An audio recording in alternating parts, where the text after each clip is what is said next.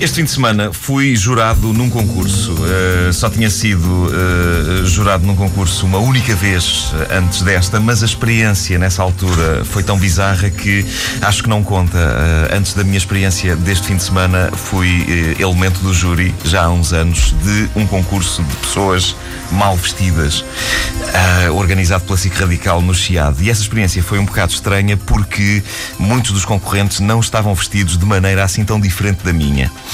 E, e portanto.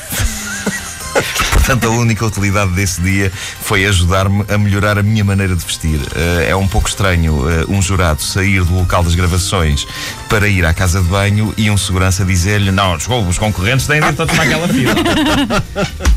Tive de explicar que era um dos elementos do júri. Uh, desta vez fui convidado para ser jurado no concurso. Espera aí, tu foste jurado ou esconjurado? Esconjurado. Foi quase. Uh, fui convidado para ser júri uh, no concurso Sapo Challenge, a aventura do conhecimento. Uh, Sapo Challenge e não Sapo Chelas. Algumas pessoas. Sapo Chelas. Challenge é desafio em inglês, caramba.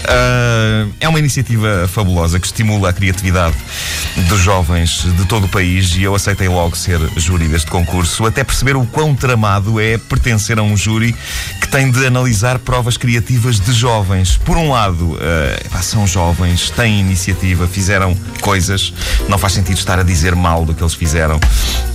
E depois, por serem jovens, correm mais depressa do que eu.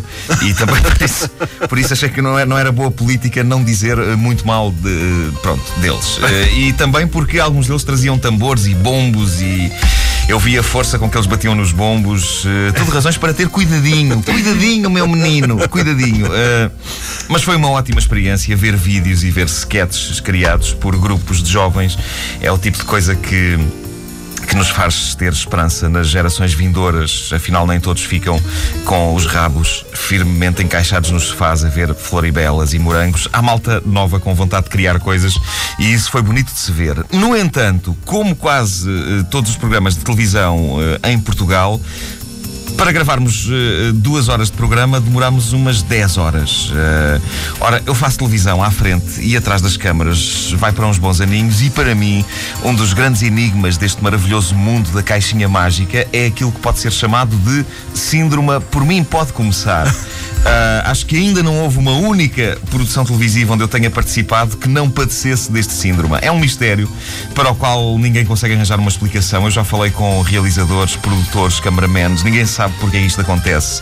Toda a gente sabe apenas que isto tem de acontecer. É o síndrome por mim pode começar e consiste em momentos uh, em que se espera por vezes uma hora inteira entre takes, uh, hora essa em que as pessoas estão todas nas suas posições, todas. Os realizadores estão na regi, uh, os cameramentos estão atrás das câmaras, os artistas estão em frente às câmaras, mas nada acontece, nada.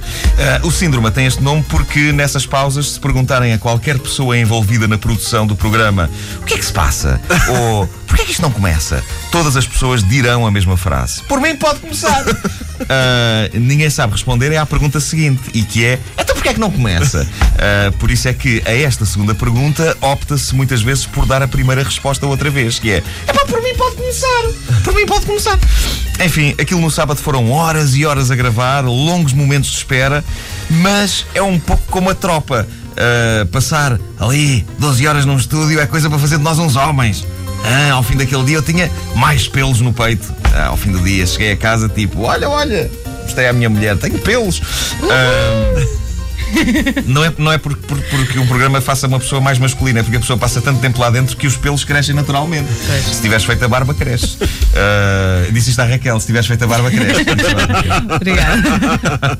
e criam-se ligações entre as pessoas. Por exemplo, eu acho que eu e os outros elementos do júri, daqui a uns anos, vamos ter de organizar aquele tipo de jantares que a malta que andou na guerra organiza. Uh, um programa de televisão que demora horas a ser gravado cria laços entre as pessoas.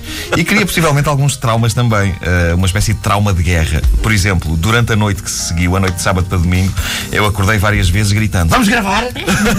Vamos gravar! Pode começar!